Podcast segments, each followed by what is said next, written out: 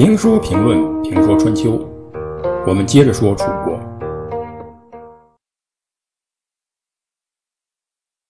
楚国灭掉邓国、申国，势力已经发展到南阳盆地。南阳处在淮河的源头，楚国的下一个计划就是沿河向淮河流域发展。而正在这个时候，机会来的啊，来的真是时候啊，来的也正是时候。这个机会呢，跟一则桃色新闻有关。这个桃色新闻跟楚国无关，是蔡国与西国的事情。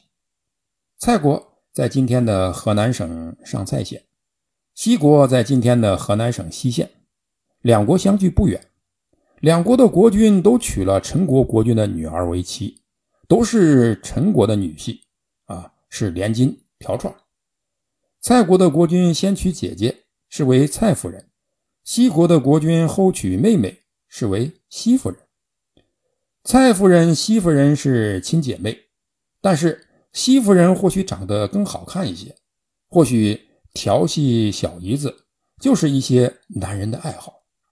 事实是，西夫人自陈国，也就是今天河南的淮阳，到西国，路过蔡国。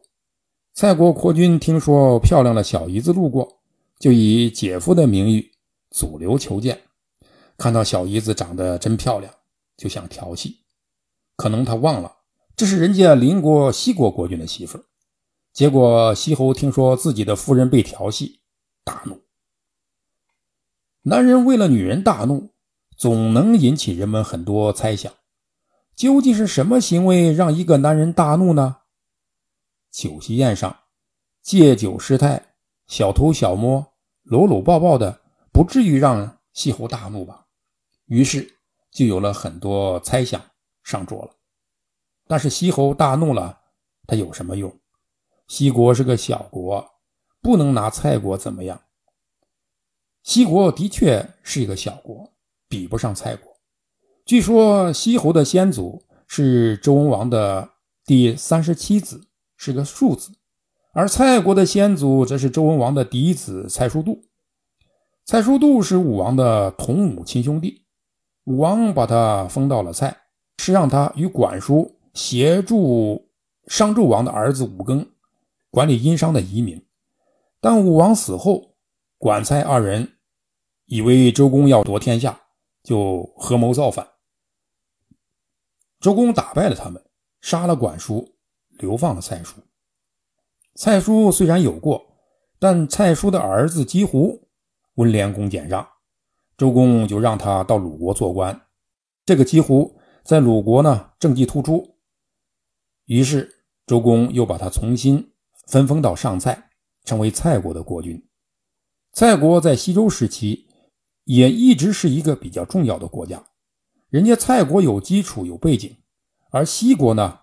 却没有这样的条件，因此打蔡国，小小的西国是做不到的。西国力量不行，但是他们有阴谋，可以借刀杀人。乌鸦就是这么干的。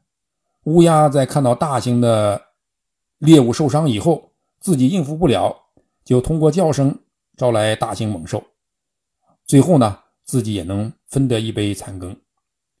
西国也会这样，于是西侯派使者到楚国，向楚文王建言献策，让楚国假装伐西，西国有危险就求救于蔡，这样蔡国来救，国内空虚，楚国趁机攻打蔡国，一举可破。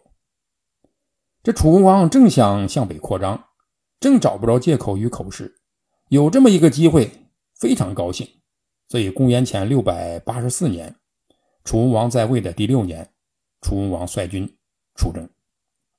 结果，楚国的军队与蔡国的军队在蔡国的南境相遇。楚军是有备而来，彪悍勇锐；蔡国的军队一触即溃，蔡侯被楚国人俘虏，并带到楚国的首都郢都。